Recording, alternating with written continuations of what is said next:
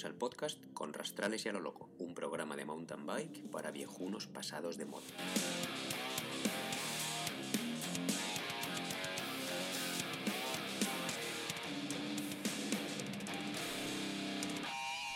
Bueno, pues aquí estamos otra vez, chavales. Queridos oyentes. Hola Julián, ¿qué tal estás? Hola, ¿qué tal Luis? ¿Cómo andamos? Nuestro tercer capítulo de la segunda temporada. Estoy muy contento. ya, ¿eh? Como- Hombre, estamos evolucionando poco a poco.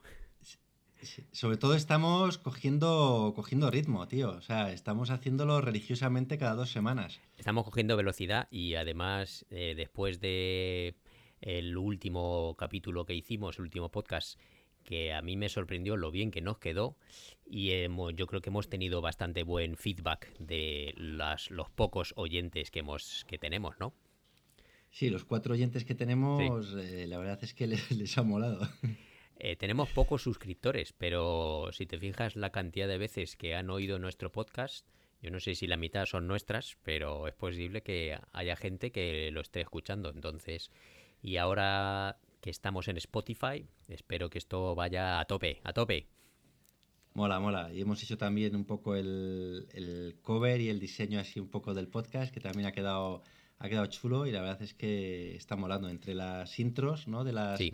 de las eh, secciones y esto, joder, ya parece, Claro. parecemos algo. Claro, y, y no hemos hecho, lo has hecho tú, Julián. No hablemos como los ciclistas que, que soy el. Hombre. Tengo que hablar como el. Os cuento que soy el troller de los ciclistas. Cuando todos los ciclistas andan diciendo, ay, es que lo hemos dado todo, es que somos. No, no lo hemos dado, lo has dado tú todo. Y en este caso, el diseño lo has hecho tú y ha quedado de puta madre. Entonces. eh, te cuelgas Bueno, te cuelgas tú las medallas porque mola mucho te mola, mola mucho Venga, pues la medalla para mí, medalla para mí. Claro. Sí, sí. pues vamos con la primera sección, ¿no?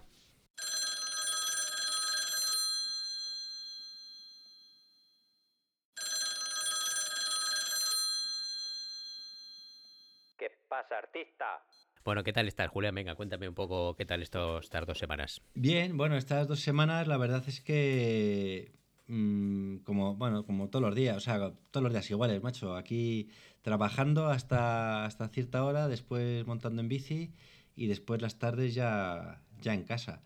Eh, como novedad, pues bueno, tengo ahora por aquí a, a la familia, ¿sabes? Que han venido mis padres desde, desde España con mi hermana y, y mi sobri y la verdad es que guay. Bueno, estamos ahí, me tiene entretenido porque, claro, la bici no podemos dejarla, el trabajo desgraciadamente tampoco.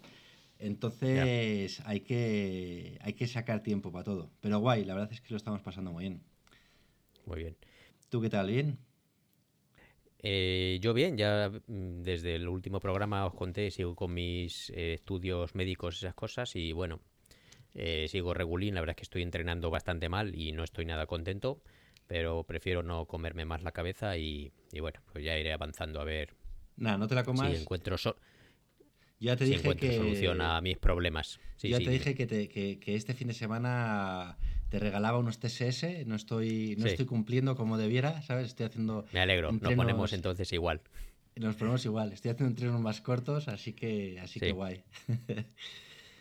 Aquí, además, fíjate ahora que no para de llover, entonces este fin de semana solo en el rodillo aquí dentro de casa. O sea Joder, que hostia, el fin de semana rollo. del rodillo, eso es duro, sí, sí, eso es duro. Es una. Ya ves, es que está horrible, tío. Mm. Cero, un grado, dos grados y no para de llover, es que es horrible. Bueno, ya En fin. cambiará. Bueno, no me quejo más de- del tema, pero bueno, por lo demás, eh, bien, ninguna novedad especial y, y bien. Te digo que estoy entrenando a reguleras porque como a veces me encuentro bien, ahora me está empezando a doler la garganta, o sea que bueno, espero que se pase esta mala temporada y, Bueno, y iremos un poco, yo que sé, espero que mejore un poco mi salud porque no estoy nada contento. Bueno, sí que mejorará. O sea, tú tranqui, de momento has ido al médico, eh, te han dicho que van a hacer seguimiento, te harán pruebas si hace falta y, y ya está, tío. O sea, que tampoco no le des vueltas, tío. Cámbiale la pila al pulsómetro, ¿sabes? Sí, eso, eso haré, le cambiaré la pila. Eh, bueno, de hecho le he cambiado la pila, he visto que no funciona bien la, la banda, entonces creo que tengo que comprarme otra. Así de A mí. Sí, a mí me ha pasado ahora, eh, justo hoy, que bueno, ya me había pasado también en la Transpir. En la Transpir me asusté porque, claro, vas subiendo un puerto, vas alto de pulsaciones y de repente te pones a 190, 200 y pico. Y hasta 190 muy rara vez he visto, pero, pero 200 y pico igual lo vi cuando tenía 14 años. Entonces, ah, me acuerdo que me pasó. eso es un fallo. Es, un, fallo. 200 y pico. Pero ahí me, la verdad es que me preocupé en, en la Transpir porque, bueno, como vas en carrera también vas un poco fuerte y yo qué sé, ¿sabes? Pero hoy, por ejemplo, que iba soltando piernas y de repente me veo zona 4 alta, zona 5 y no sé si ha llegado a zona 6. O sea, bueno, una burrada. Luego he visto que, que tenía de máximo hoy 200, 204 pulsaciones en la salida de hoy. O sea, es, la pila. En mi caso, claramente es la pila. Bueno, la cambiaré y, y ya está. Ya. Eh, eh y luego incluso eh, con el pulsómetro del reloj el otro día también va mal la cinta, entonces estoy un poco frustrado y ahora pues nada, pues entrenando sin mirar las pulsaciones y por sensaciones, que la verdad es que en invierno no está mal hmm. tampoco entrenar por sensaciones y me está dando cuenta de que si voy por sensaciones estoy moviendo sin querer o, sin, tapando los vatios como si los estuviera mirando, ¿sabes? Ah. Eh, ya es lo que según vas conociéndote tanto que mueves o muevo los mismos vatios por sensaciones que si los estuviera mirando realmente, prácticamente. Eso está guay, sí, sí. Qué bien. Ya. Muy bien, pues oye, oye, he visto estos días una serie en Netflix que se llama Ragnarok. La estrenaron el viernes y ya me he visto todos los capítulos. Ostras. Como mola, macho.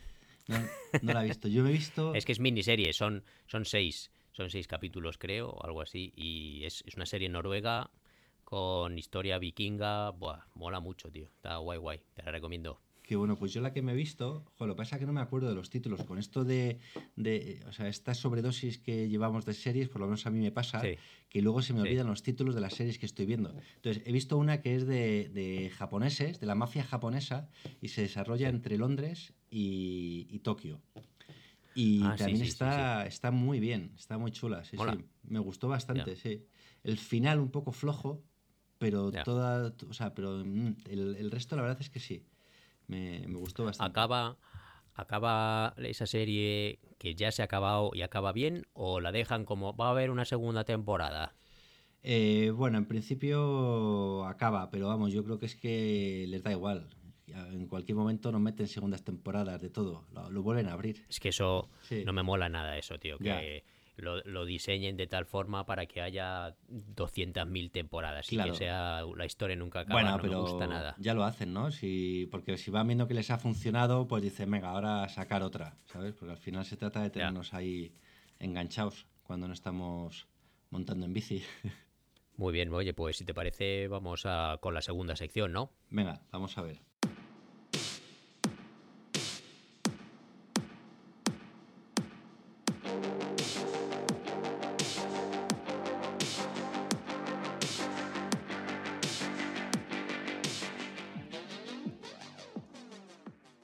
Los cojones.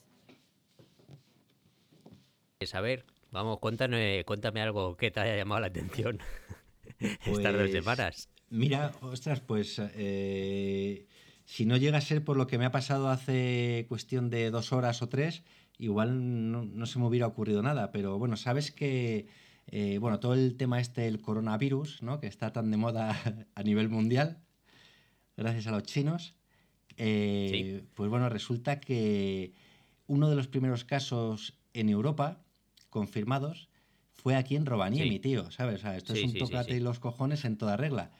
Y, bueno, eh, bueno, se dio, se dio, hubo varios avisos de gente que pasó por el hospital, luego los sacaron y no era nada, pero hace poco llegó desde Sarriselga, que está un poco más al norte de donde estoy, Em, una china que era del, de la ciudad esta donde, donde está el foco principal y efectivamente era un caso confirmado, que bueno, está, la trajeron desde Sariselka hasta Rovaniemi, la metieron en el hospital y ya está ahí bien. Bueno, total, que hoy he ido con, con la familia, con mis padres, mi sobri, mi hermana, en fin.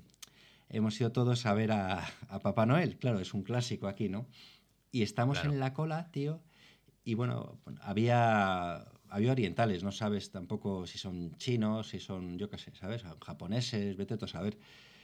Yo por lo menos no los diferencio. Total, que mm, mi sobrino por allí correteando entre ellos, pim, pum, pim, pam, eh, mi hija también, y entonces de repente cuando van a entrar, les pregunta la elfo, que da paso a, a, a la habitación donde está Papá Noel, les pregunta, Sí. ¿Where are you from? ¿De dónde sois? Y dicen, Sí. de China. Y él miraba, él miraba a toda la familia, digo, me cago en...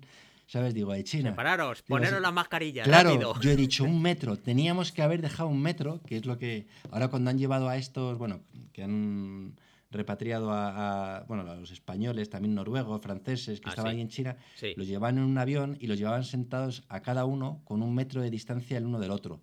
Porque decían que eso es Ah, una sí. distancia más o menos de seguridad. Que bueno, tampoco me termino yo de creer que si vas en un avión porque te sientes a un metro de otro que va. em, que esté contagiado, no te vayan a contagiar. No lo sé, pero digo, joder, tío, tócate los huevos que tenemos aquí a, a- En fin, bueno, esperamos, que en fin. Yo tampoco estoy, no le doy vueltas a eso ni nada. Y además que eso al final dicen que es como una gripe, ¿no? Que si no es...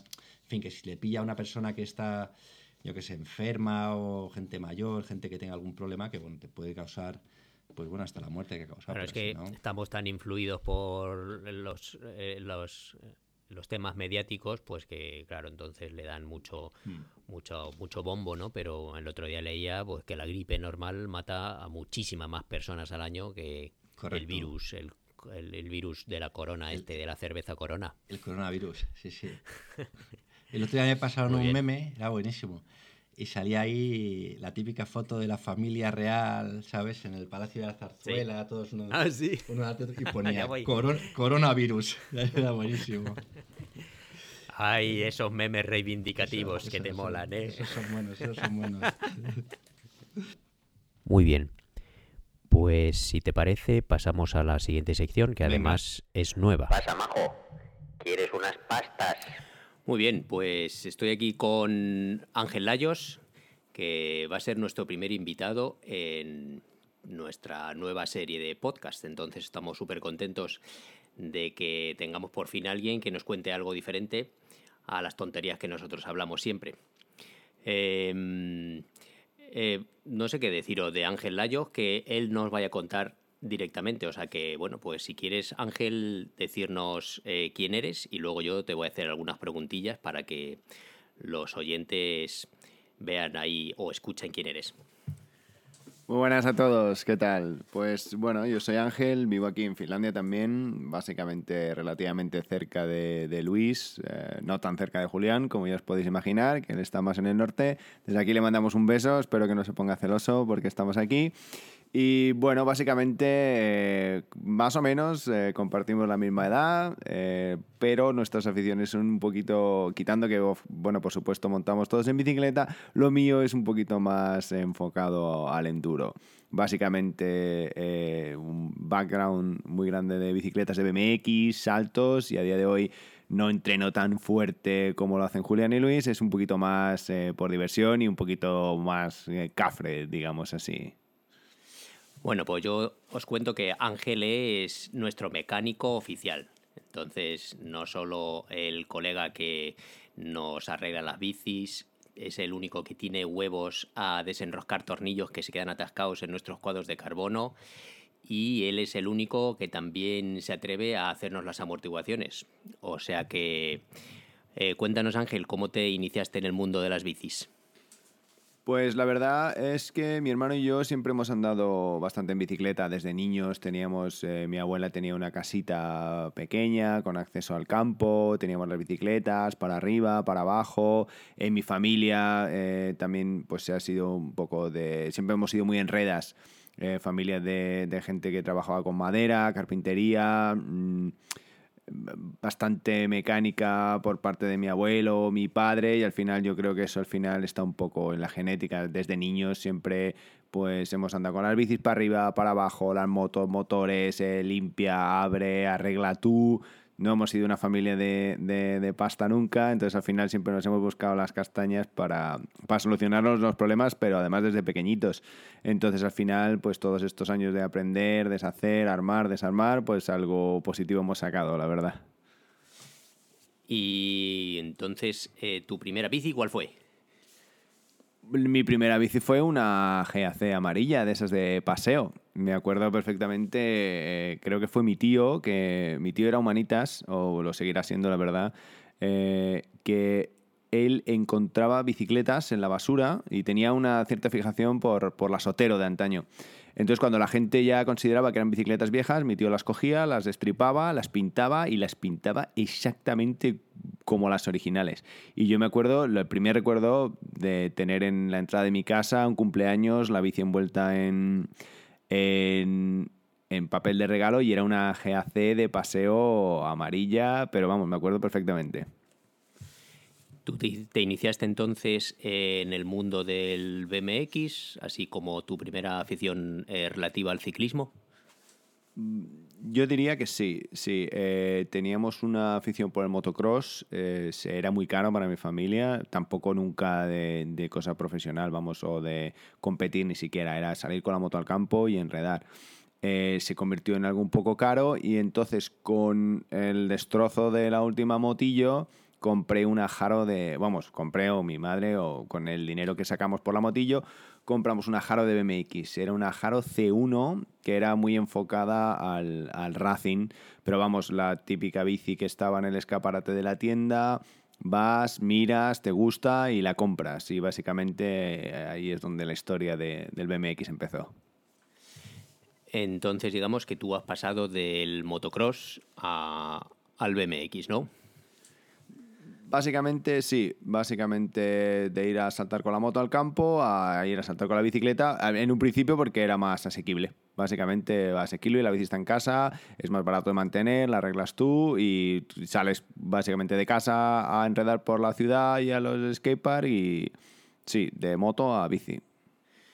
Eh, ¿Viste que al tener un, un aprendizaje en el motocross eh, pusiste o pudiste, eh, digamos que traspasar tus habilidades del motocross al mundo de la bicicleta o al BMX? realmente cuando en el estado de el cambio yo creo que fue cuando tenía más o menos 13 12 13 años yo creo que en ese momento no Eh, luego cuando sí que he sido bueno era más mayor sí que tenía una moto de cross íbamos a los circuitos una moto moderna y en cierta manera eso sí que eh, básicamente sobre todo por la fuerza los brazos que no se te cansen las manos cuando haces motocross, cuando pasas a la bici enduro o a la bici de descenso, es un paseo. O sea, el motocross es muchísimo más duro en cuanto a agarrar la moto, que no se te cansen los brazos, frenar. Y entonces ahí ya a partir de cierta edad yo diría que en cierta manera, sobre todo para la, la fuerza física de, de- de brazos, ayuda mucho, pero no, es bastante, bueno, quizás suspensión también, si pasas de moto de suspensión a bici de suspensión, por supuesto que hay, hay cosas que son bastante similares, ajustes, cómo trabaja la moto, cómo trabaja la bici, sí, pero yo diría que más por el tema físico, la fuerza, fuerza física, no la resistencia, pero la fuerza sí. Entonces, eh, ¿cuándo fue tu primera incursión en el mundo de las amortiguaciones? Primero con las motos de motocross y tu primera incursión en las amortiguaciones de las bicis de montaña. Yo creo que la moto de cross la compré cuando empecé a andar en moto de cross, yo diría que 20 largos ya. Eh, por aquella época yo seguía montando, quizás no tanto, pero en bici de BMX. Y luego ya en 2013, eh, una bicicleta de mi hermano, una Canyon de cross country con horquilla. Eso fue básicamente mi primera aproximación al mundo de lo que es la suspensión de bicicleta de montaña. Luego, cuando me vine a Finlandia en 2014, básicamente fue cuando yo compré mi primera bici de, doble suspensión. Y a partir de ahí fue cuando empecé a, pues, a intentar aprender, configurar, eh, sobre todo intentar ah, entender cómo funciona una, una suspensión de una bicicleta, cómo hacerla trabajar bien y cómo sacar el máximo rendimiento a, a la suspensión de la bicicleta. ¿Has ido siguiendo la evolución de los sistemas de amortiguación desde el 2014 hasta ahora? Sí, la verdad es que sí. eh, eh, hay, cambios. En realidad la estructura quizás no haya cambiado tanto, pero los eh, cambios que se van haciendo en los sistemas, que trabajen mejor, que sean más suaves, todo eso evoluciona a pasos agigantados y la verdad es que muchas veces de un modelo anterior a otro simplemente la diferencia es brutal. Luego dependerá mucho de la calidad, de la suspensión, de la marca, de lo que te guste. Eh, como esto es muy personal, ¿no? Quizás hay gente que somos más de Rocksox, otros somos más de Fox, otros... Eso, eso ya te lo pregunto al final. Bueno, pero sí, sí, la evolución, por supuesto hay que seguirla, ¿no? Hay que estar ahí al pie del cañón. Y para ti, ¿qué es lo que ha mejorado y o empeorado en los últimos años en el tema de las amortiguaciones? La sensibilidad de la suspensión yo creo que ha mejorado bastante. A día de hoy tenemos muchas opciones, aires, muelles. Eh, entonces eso es un, factor que, se nota mucho, ¿no? Cuánto, la suavidad ¿no? con la que la, suspensión trabaja de nuestra bicicleta. Y luego sí que es verdad que, por ejemplo, eh, cada día las horquillas son más ligeras, eh, yo creo que el boost, por ejemplo, no ayuda mucho. Entonces hay cosas que sí que evolucionan y hay otras cosas que el mercado fuerza un poco cosas que realmente quizás no necesitábamos o incluso puede ser que hacen que nuestra suspensión trabaje peor de lo que trabajaba antes. ¿Te has encontrado alguna suspensión actual que trabaje peor que algunas eh, suspensiones de hace tres o cuatro años, por ejemplo? Yo creo que en mi, experiencia, eh, a día de hoy básicamente puedes hacer trabajar bien o decente casi todos los sistemas de suspensiones. Eh, yo creo que más o menos las marcas intentan que, por supuesto, que todos sus productos eh, vayan a mejor. Sí que es verdad que algunos fallan más que otros, sí que es verdad que hay marcas por ejemplo, ha habido un debate muy grande con, los Super Deluxe, porque la, teoría dice que los diseñan, o sea, escuchan mucho al, profesional de competición que no es el usuario medio. Entonces, por lo visto, van tan apretados que son muy duros de llevar.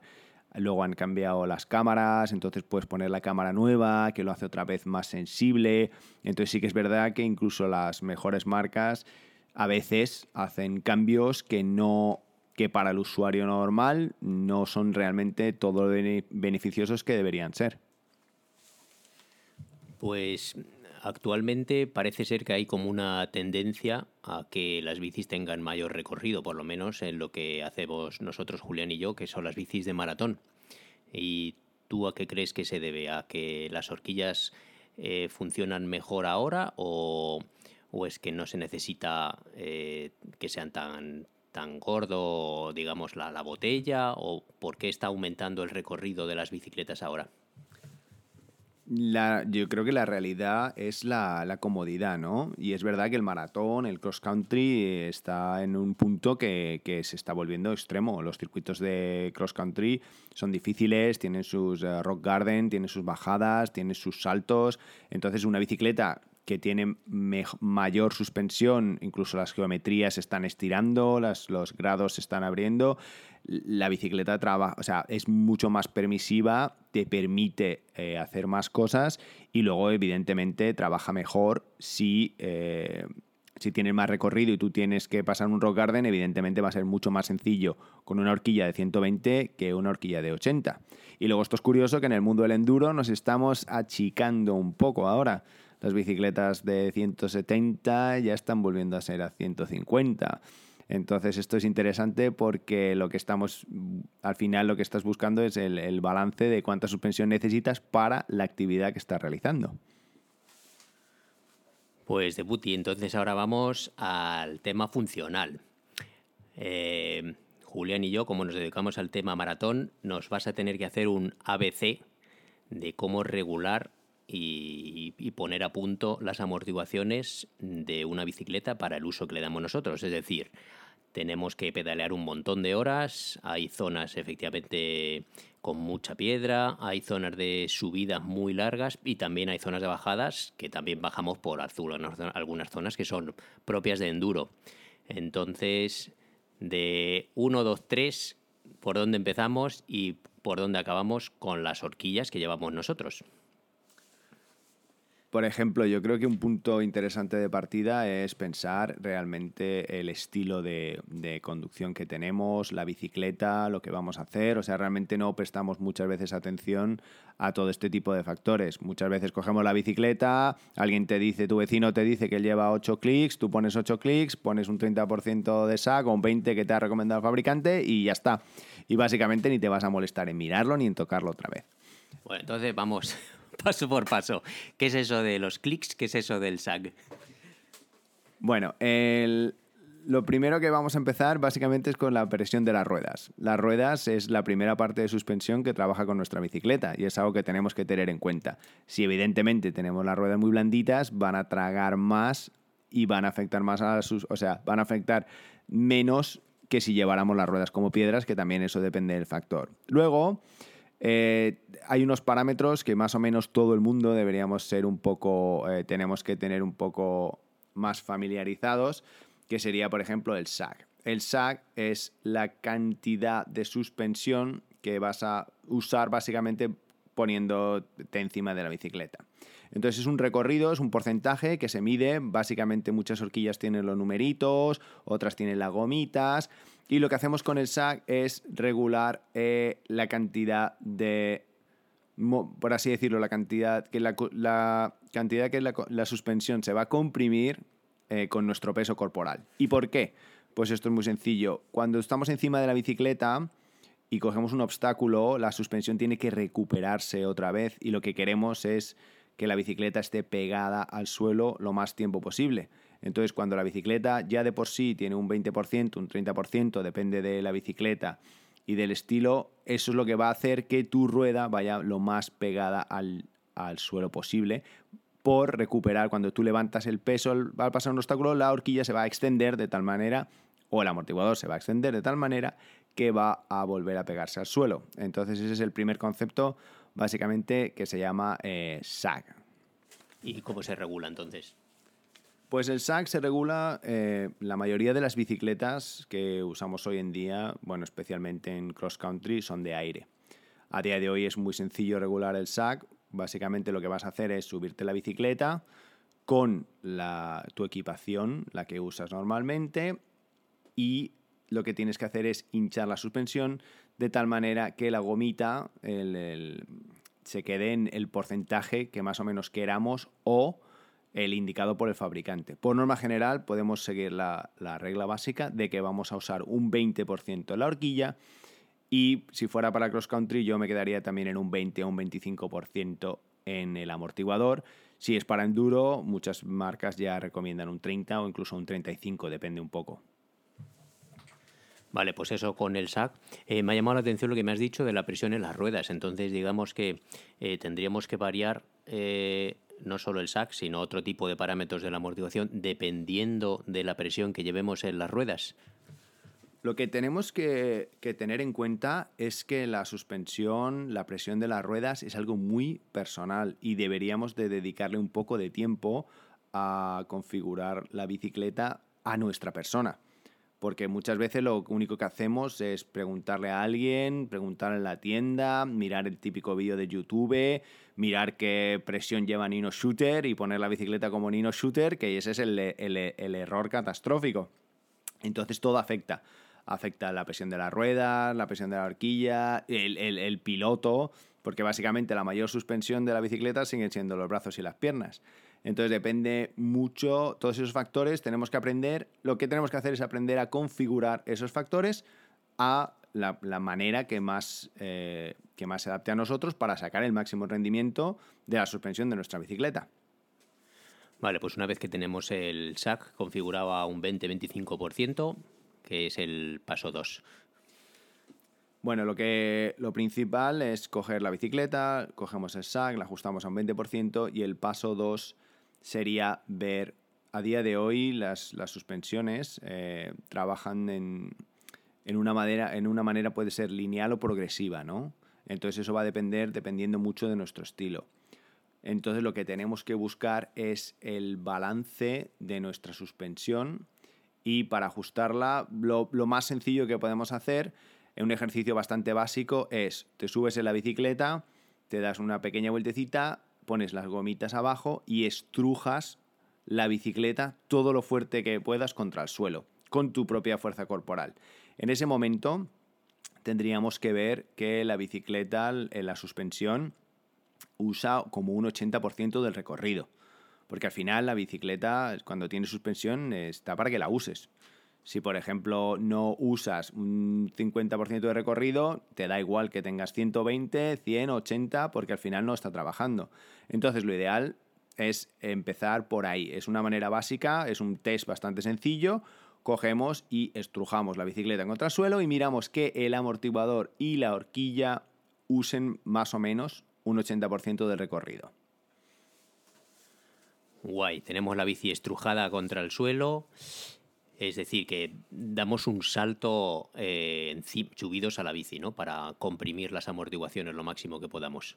En realidad no tienes ni, eh, ni, que saltar. O sea, no intentes despegar la bicicleta del suelo. Lo que tienes que hacer es básicamente con tu fuerza y tu peso corporal estrujar la bicicleta. O sea, nos ponemos ahí de pie, nos estiramos y empujamos la bicicleta lo, lo más fuerte que podamos contra, contra el suelo.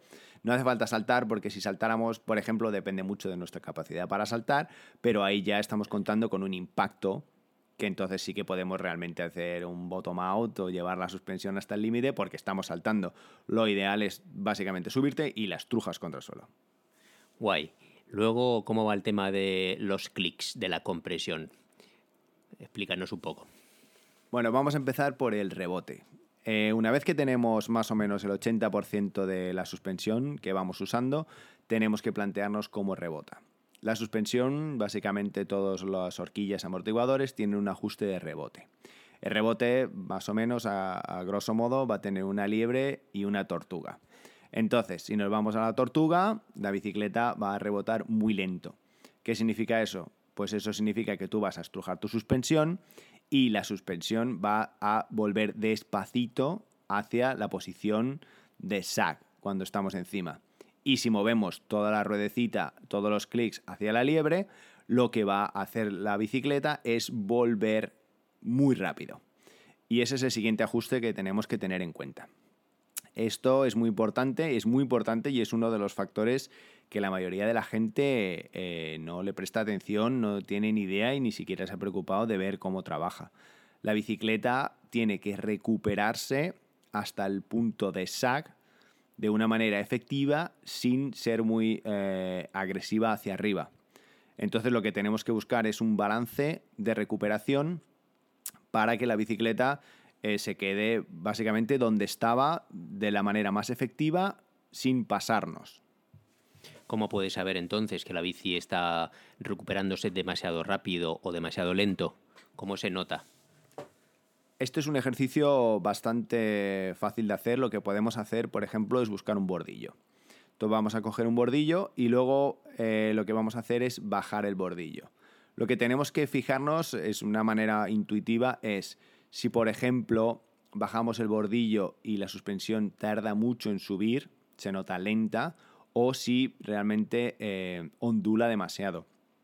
Tú bajas el bordillo y la bicicleta sube y baja, ondula y no recupera, eso significa que va muy lenta. Y si por el contrario la bicicleta recuperara muy rápido, la bicicleta se notaría como, como muy rebotona hacia arriba. Entonces, si la bicicleta a la hora de irse al bosque recupera muy lento, lo que único que vas a conseguir es que tú te quedes sin suspensión muy rápido, porque la bicicleta no le va a dar tiempo a recuperar el, a recuperar el, recorrido de la suspensión y si recuperara muy rápido, el problema es que básicamente vamos a perder tracción. Entonces lo que tenemos que buscar es un balance entre el rebote y la, propia presión que hace la horquilla o el amortiguador para volver a, su estado de sag. Eh, ¿Influye o hay alguna forma de, de, encontrar el balance entre el tipo de amortiguación que quieres? Que la bici pedalee muy bien también en llano y cuesta arriba, aunque en cuesta arriba muy, a menudo la llevamos la amortiguación bloqueada, y cuesta abajo. ¿Hay algún tipo de, manera de saber o de encontrar un, balance apropiado? El ajuste de la suspensión es un compromiso. Eh, el ajuste de la suspensión nunca va a ir eh, perfecta para subir y para bajar a la vez. Tenemos que pensar en el compromiso. Tenemos que pensar en un buen balance para subir y que nos permita bajar con comodidad. Entonces, es verdad que con, con, las bicicletas de cross country o las bicicletas que tienen un bloqueo es muy sencillo bloquear, absolutamente recomendado cuando vas a subir.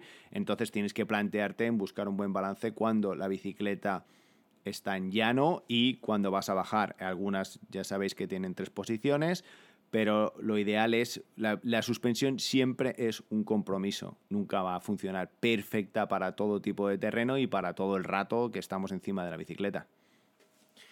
Otro, hablando del bloqueo, eh, bueno, por lo menos en mi horquilla, en la botella donde llega el cable para el bloqueo, hay una ruecita que pone más firme o menos firme.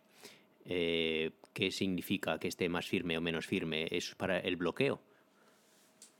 Lo que, lo que hacemos con el más firme o menos firme es eh, lo, que, lo que pasa en la horquilla básicamente es que va a costarte más comprimirla o menos, depende de la posición que tengamos en, en, la ruedecita.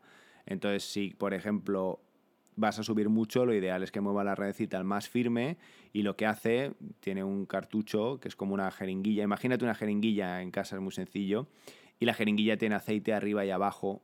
Lo que hacemos es que el aceite cueste más que pase de arriba abajo, entonces cuando el, el, el cacharrito es tan firme, te va a costar más comprimir la suspensión que cuando está abierto.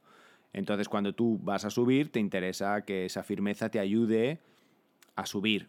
Y luego es verdad que es bueno que la suspensión trabaje un poco. Supongo que habéis notado que, que la bicicleta, aunque esté en firme, no está rígida como una piedra, siempre la puedes mover algo. Y el amortiguador incluso un poco más, porque todo ese trabajo que estás haciendo escalando, si la bicicleta fuera realmente rígida, perderías tracción. Entonces sí que es más firme, pero por norma general no bloquean al 100% por un tema de comodidad y, os, y también de tracción. Perderíamos mucha tracción si la bicicleta fuera totalmente rígida. Oh, pues mira, eso es algo que yo no lo tenía muy claro todavía. O sea que está hurgando esta mañana y ahora ya sé lo que voy a hacer. Bueno, pues ahora como última pregunta, no sé qué quieras eh, terminar primero con algún consejo de cómo regular la amortiguación. Mi última pregunta es Fox o RockSox. Venga, voy a dar un consejo antes de, de, volviendo al tema de cómo ajustar la suspensión, como muchas veces es muy, muy relativo, ¿no? Si vamos a notar si es sensible o no. Eh, hay un ejercicio que es muy sencillo. A día de hoy todos tenemos un, un teléfono pepino que graba cámara ultra lenta. Si tenéis un amiguito o liáis a alguien que os ayude a ajustar la suspensión, es muy sencillo con el ejercicio que os he dicho de, bajar el bordillo, grabar la suspensión a cámara ultra lenta o lo más lenta que podáis y hacer un vídeo quitando, quedándote muy cerca de la gomita. Entonces vais a ver, por ejemplo, cuando bajas el bordillo, tú a cámara ultra lenta vas a ver si la bicicleta rebota, si rebota muy rápido, si oscila mucho, y sobre todo lo que hay que intentar es buscar ese punto que la bicicleta recupere hasta el punto de sac, básicamente con una ondulación máxima. Si ondula, por ejemplo, dos o tres veces, va muy lento y si rebota demasiado, lo vais a ver también con el vídeo. Esto es una ayuda, una ayuda muy buena. Pues ahora mójate al final con el tema de las marcas. Pues yo soy de Roxox. Eh, yo soy de Roxox porque es muy... Bueno, bueno, bueno, bueno, bueno, voy a corregir un poco aquí, ¿vale? Venga, yo soy de Roxox por el sencillo. Regulando. Sí, ya estoy regulando porque mi bicicleta no es 100% Roxox.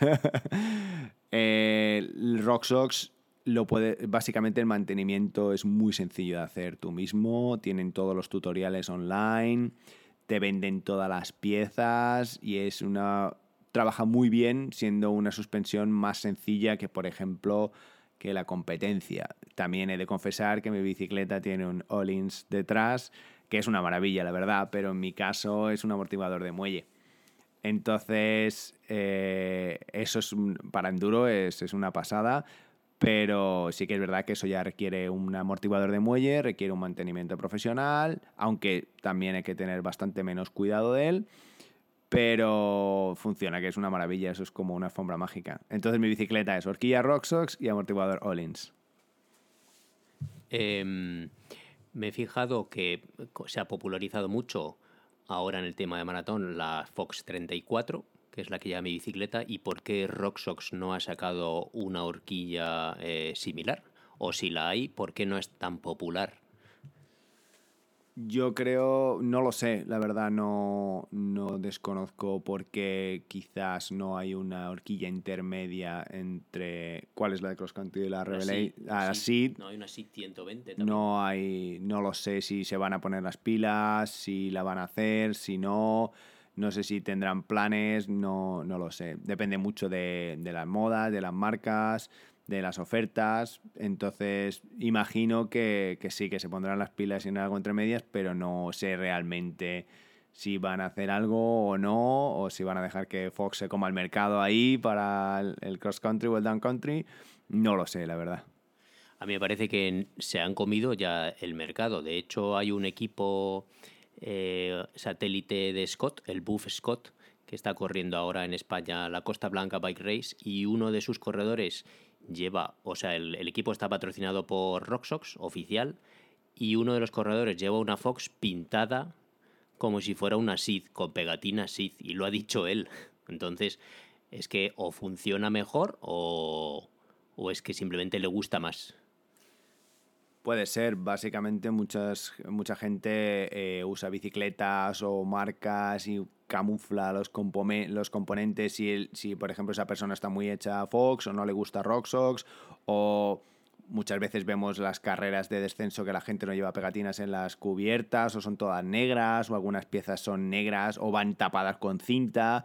Eso ya depende mucho de... Hay componentes que, por ejemplo, personalmente no... Hay gente que los adora y hay gente que no que no le gusta cómo trabajan o que no que no le que no se adaptan a su perfil. Entonces ahí ya el que hizo la ley hizo la trampa. Si quieres pintar tu, tu Fox 34 como si fuera una SID y la gente no se acerca mucho, pues bueno, pero al final esos truquillos, pues al final siempre siempre hay algún ojillo por ahí, alguna cámara que dice, oye tú, que el de Maxis lleva una cubierta Victoria ahora, ¿qué está pasando aquí? Entonces eso es, es interesante, pero es algo muy, muy personal. Bueno, pues muy bien. Oye, pues muchas gracias por tus consejos, Ángel. Eh, Este tema ha sido hoy el de amortiguaciones, pero realmente si os interesa eh, que nos cuente Ángel otro día otro tema mm, relacionado con la mecánica de la bicicleta, pues no, tenéis más que hacer un comentario ah, en el podcast y vuestros deseos son órdenes para nosotros. O sea que muchas gracias por, por venir y por pasar la tarde y tomarte un café con nosotros. Nada, gracias a vosotros por tenerme aquí, es muy entretenido. Y ya para cerrar, hacer el servicio de la suspensión. Que la suspensión hay que hacerle el servicio cada de vez en cuando, una vez al año por lo menos, porque si no, por muchas vueltas que le deis, la suspensión no va a funcionar en condiciones. Si sois manitas, iros al YouTube, mirar los vídeos, si no, llevársela a alguien y intentar llevársela a alguien que sepa lo que está haciendo, que no siempre el coleguita de la tienda te dice, bueno, yo te la miro y te hace un estropicio, no te la engrasa, la goma no corren, te pone un aceite que no es, pero es fundamental que cuidéis de vuestras suspensiones. Si cuidáis de vuestras suspensiones, vuestras suspensiones cuidarán de vosotros. Y nada, un abrazo muy grande y nos vemos. Muy bien, pues vamos después de la entrevista. ¿Qué te ha parecido, Julián? Después de, de hablar con él, la verdad es que a mí ha habido una cosa que me ha llamado mucho la atención, que lo he comentado durante la entrevista, que es que para regular las suspensiones, eh, también dependiendo mucho es de la presión que llevas en las ruedas. Que eso no lo tenemos en cuenta. Sí, sí. es cierto. Entonces, pues bueno, es, me ha molado mucho, tío. Y además que con estos consejos molongos, que ya he dicho que nuestros oyentes pueden ponernos sugerencias y ya le he dicho que, bueno, pues que le puedo traer más veces para tomar un cafetito y que nos hable de otras cosas. O sea que, muy bien, muy bien. Vamos con la siguiente sección, los materiales. Los materiales que nos molan. Hoy íbamos a hablar de, de los culottes. Los ¿verdad? culotes. Una prenda importante donde las haya, ¿eh? A la hora de, de Joder. hacer ciclismo. La más importante, la más importante. Sin duda. Ah, sí, sí. porque todo eh, cualquier persona que empiece a andar en bici, lo primero que se compra es un culot. Bueno, aparte del casco, que ahora vale por la seguridad, esas cosas, pero cuando empiezas a hacer kilómetros como ciclista, no como, no como medio de transporte, es el culot, porque bueno, Sí. eso es algo que los principiantes no lo conocen y cuando, cuando tú y yo hemos dado consejos a alguien que empezó a andar en bici, ay, pero hay que comprarse eso, que pero si yo Joder, iba con ves. pantalones y calzorcillos, pues hijo mío, Sí, ponte un culot que vas a notar la diferencia. Entonces, Sí, es que- sí, No, digo que, o sea, al final es lo que vas en contacto con la bici, donde más apoyas Claro. es el culo claro, y, y el sillín, ¿no? O sea, al final... efectivamente. Y, y telita marinera, que la zona, la zona es, en fin, Mm, eh, sensiblona, ¿no? No, solo, no tiene los callos de las manos, vaya. Claro, efectivamente. Bueno, pues si te parece, vamos a hablar de los culottes desde tres puntos de, de vista. El tema de los tejidos, luego la badana y luego el diseño de los culottes. ¿Vale? Ujú, muy bien. Entonces, pues bueno, el, sobre los tejidos, ¿qué nos puedes contar de los tejidos del culot? Bueno, eh, mm, básicamente, o sea, eh, depende también si hablamos de invierno, de verano. Claro, Lo más normal es que sean tejidos flexibles, Sí. la licra es así el más, claro. el, el más habitual. Sí, sí. Eh, y luego, pues bueno, puede ir mezclado con otros, eh, con otros tejidos, igual no tan, no tan flexibles si son para, para invierno, si lleva windstopper o lo que sea. Pero, Pero bueno, centrándonos en lo que es el culot básico de verano, lo que lo que lo que tú me dices, ¿no? Que sea licra y elástico y esas cosas. Lo Mm. que eh, a mí más me gusta o que está pues, se puso de moda y es, es que sea un tejido que sea mm, eh, bastante apretado y medio incluso compresivo, ¿no? Aunque según Sí. según la UCI está prohibido que sea un tejido compresivo. Ah, sí, eso, eso no lo sabía yo. Sí, sí, está prohibido. Pero bueno, está, está claro que es mucho mejor que si es un, un tejido de calidad bueno y, y que, que esté bien sujeto al muslo, que te sujete los músculos, no que sea pues eso, una, una, una media, un panty, ¿sabes? No es lo mismo, Sí, claro, cuando tiene calidad, que es un tejido que te sujeta bien los músculos, ¿no? Sí, y luego también el, el acabado, por ejemplo, del final de lo que es la- las perneras, ahí me gusta que tengan un poquito de, de silicona para que también se sujete eh, y, y no se te suba la pierna, al, o sea, o la pernera al pedalear, sí, por sí, ejemplo. ¿no? Es una cosa que... claro. Mm, Y bueno, pues, hombre, no vamos a dar ninguna, no vamos a hablar de tipos de tejido, pero bueno, en fin, eso, los hay más apretados, menos apretados y yo creo que cuanto más eh, sujeción muscular tenga, pues bastante mejor el, Mm. el, el culot. Y luego, pues respecto a las badanas, pues Aquí aquí, ya. hay tema, aquí hay tema con las badanas. Aquí hay tema. Sí, sí, sí. Bueno, aquí podríamos hablar, bueno, a lo mejor esto es de la parte del diseño, pero luego, Sí. eh, bueno, al final hay badanas para, específicas para, para hombres, Sí. hay badanas específicas para mujeres, Ajá. y al, al igual que el corte del, del culot, o sea, hay cul- allá estoy yendo al, al diseño a lo mejor, Sí. pero según eh, sean para hombres o para mujeres, eh, hay tirantes, por ejemplo, específicos para chicas, Sí, eh, aunque luego al final muchas usan, usan tirantes normales, o sea, pienso que es una cuestión de, de gustos, pero con la badana a lo mejor es, una es, es más importante, ¿no? Eh, bueno, si eres chica, llevar un tipo de badana Mm. y si eres chico, llevar, llevar otro. A mí luego, personalmente, lo que me gustan que sean las de gel, que tal vez sean las más eh, extendidas. Una vez que empiezas a, a montar en bici, creo que casi todos usamos, usamos badanas de, de gel. Son, son un poquito más caras, tienen, pero claro, bueno, pueden ser de distintos materiales, ¿no? De gel o de silicona también incluso. Mm. No lo sé, vamos, si hay... No, eh, hay, no, eh, eh, hay, un, hay materiales, hay un material que es como... em, o sí que hay de silicona, sí puede ser, sí, sí, sí. Sí. No, yo te iba a decir unas de mm, como de espuma, hay espuma, Sí. que son las más baratillas, Sí, y luego hay también de espumas de estas, eh, ¿cómo se llaman? Como viscoelásticas, como las Ah, camas, estas que te tumbas y se queda la forma y de tal. las almohadas, Esas son las más... Sí, sí, sí. Las almohadas, sí, sí, esas son las más, las más caras. Mm. Ya, ya, ya, ya. Eh, pero bueno, eh, pienso que las más. Las que más ves y las así en, en una en torno a lo mejor a los 80 euros de, de culot, entre 80 100, Sí. son- suelen, suelen ser de- con badanas de, de gel, que la verdad es que tienen buena, buena amortiguación Sí, y además también no son muy gordas. Muchas veces las bananas de espuma son más gordas y que sean muy gordas no significa que al final vayan a ser cómodas, porque tiene que haber un, un compromiso entre, entre esa... em, em, no es elasticidad, sino... mm, amortiguación. es entre, entre la amortiguación y luego, por ejemplo, la absorción de, de sudor o no. Que sea más transpirable eh, o no, que también, ¿o qué? Que estén más, más o menos ventiladas, ¿correcto? Sí, entonces, bueno, hmm, eso es... eh, hay muchas que llevan microperforaciones. Exactamente, sí. Para el tema que dices de la, Sí. de la ventilación, sí, sí.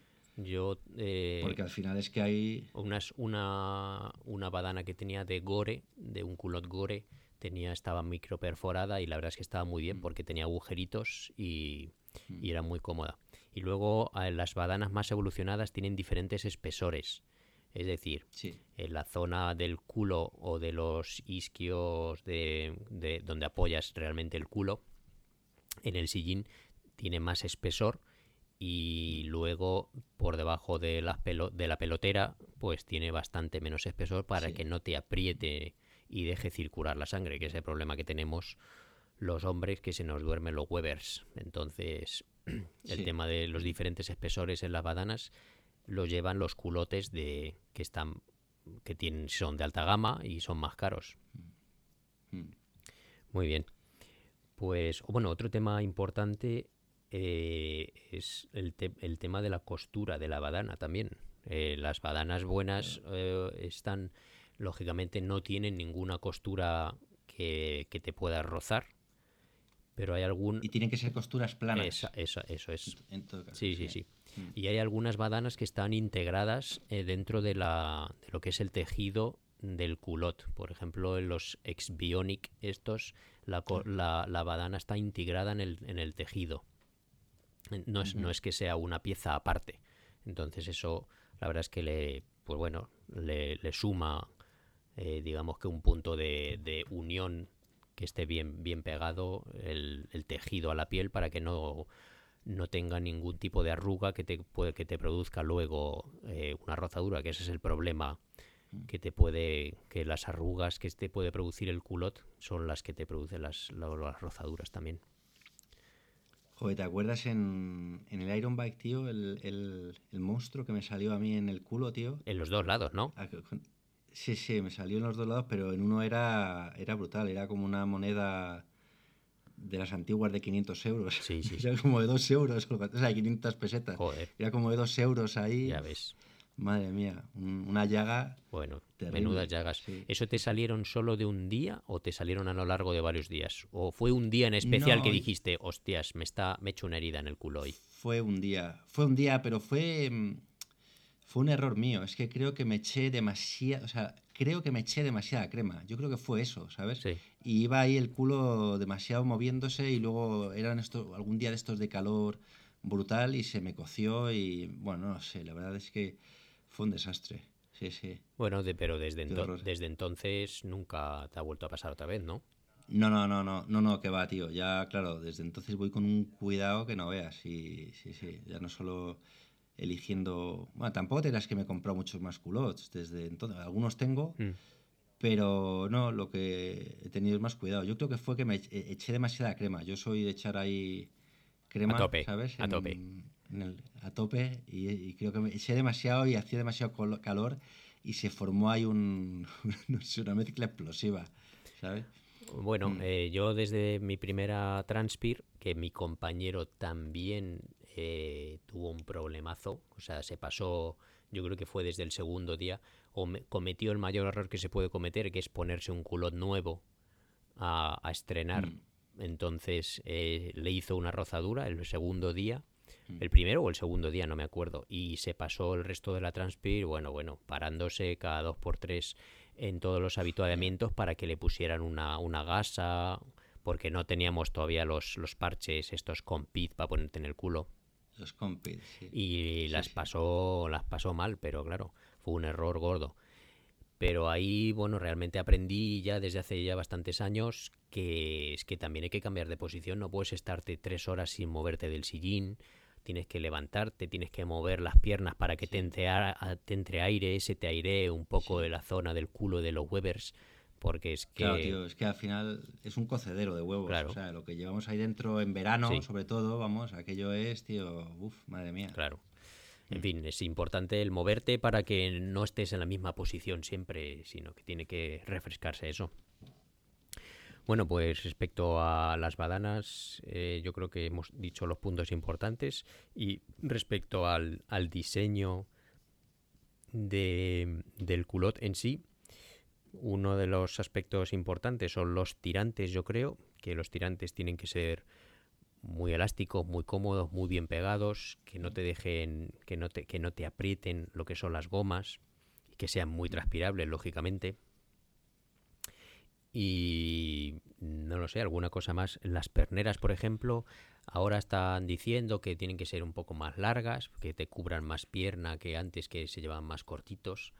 Entonces, y bueno, y, y lógicamente lo que tú has comentado antes, que hay un género masculino y femenino, que es importante, hay culotes para mujer y para hombre. Y bueno, pues eso respecto al diseño. Sí, yo esto que comentas de los tirantes que no, que no aprieten, esto me parece importante y bueno, a mí me pasa una cosa y mm, no sé si es eh, que estoy entre dos tallas, entre la talla M y la talla L y según, según marcas pues cojo una u otra y, y alguna vez me ha pasado que me he equivocado, me he cogido la L, la M, perdón. Y al final tienen que ir justitos y claro, tú quieres que vayan muy justos, entonces, eh, en fin, ajustas demasiado a, a- a la talla, tiras hacia la talla baja. Claro. Y, y ahí luego puede venir un problema porque de piernas te ves bien, pero a lo mejor de tirantes Te apretan. te tiran demasiado para abajo, ¿sabes? Y es verdad que yo creo que eso hay que, hay que probárselo bien antes de, de comprarlo, Sí. porque lu- luego es incómodo ir con, el, Sí, sí, sí. con los tirantes apretando, sí, Sí. es verdad. Y bueno, pues yo al final me he apuntado aquí eh, los detalles que me gustan que tengan los, los culots. Y uno es lo que tú has comentado antes, que tenga unas gomas de silicona por dentro para que no se deslice lo que es la pernera de arriba para abajo y que además te agarre bien si te pones eh, cubre rodillas o perneras de estos. Porque si, la, si, si la silicona se desliza, al final las, las perneras se te mueven. Entonces tiene que tener unas buenas gomas. Otro detalle que me he puesto es que hay algunos culots, los buenos, que tienen algún tipo de mini bolsillo. Los más pros es, Bolsillo. es porque el bolsillito así lo tiene en la espalda es para poner el micrófono, ¿sabes? Para, para hablar. Ya. Pero bueno, nosotros no Sí, utilizamos eso. Claro, yo eso lo he visto ahí y digo, ¿esta, Claro. esta mierda para qué es, sí, tío? sí. Porque yo los bolsillos son para meter los geles. Y digo, ¿cómo te metes, cómo sacas un gel de debajo del mayo en- a una...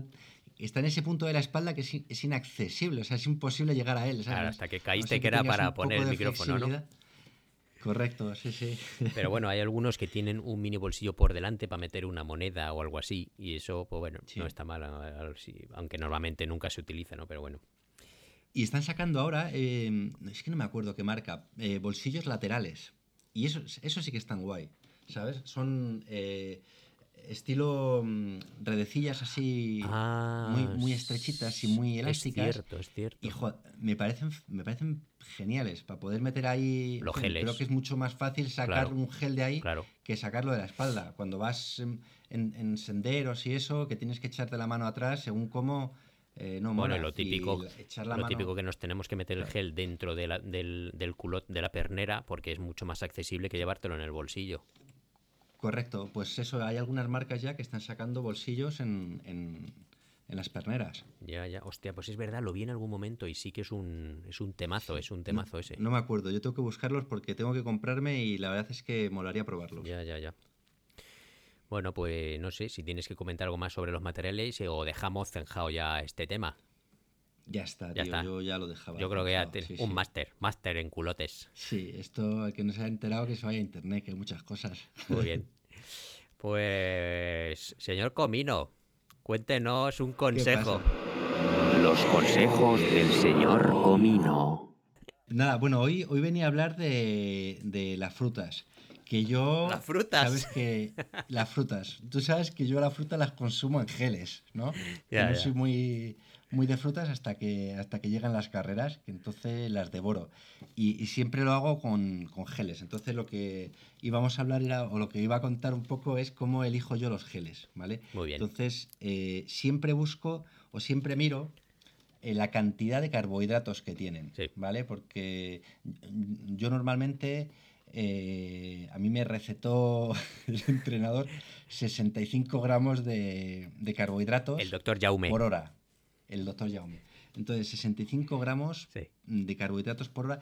Entonces, yo miro que tengan todos los carbohidratos posibles. Quiero decir, porque muchas veces tenemos los geles eh, son, que son bastante pequeñitos, Sí. que son los normales. Claro. Y te traen eh, igual 20, 25, yo creo que son unos 20 gramos por, por, eh, por envase. Sí, sí, sí. Y es que eso, tío, entonces tienes que estar comiéndote geles cada 20 minutos, media hora. Y eso sí lo chupas si- bien, porque a veces te dejas la mitad del gel ahí, entre que estás Claro, ahí con el estrés y todo. Sí, sí.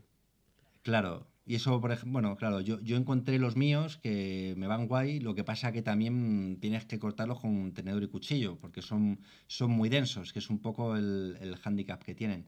Pero bueno, eh, al final me van fenomenal y me apaño con uno de esos cada hora o cada 45 minutos. Entonces puedo alargar, no tengo que estar metiendo la mano en el mayo cada poco tiempo para sacar un gel. Hay gente, por ejemplo, mi amigo Liven lo que hace Sí, los disuelve en, un, en, una, en una botella de estas eh, blandas que usan en, en trail running Sí. mucho, ¿sabes? Sí. Que son como biberones blandos. sí. Entonces él mete ahí los geles y los disuelve con un poquito de agua. Mm.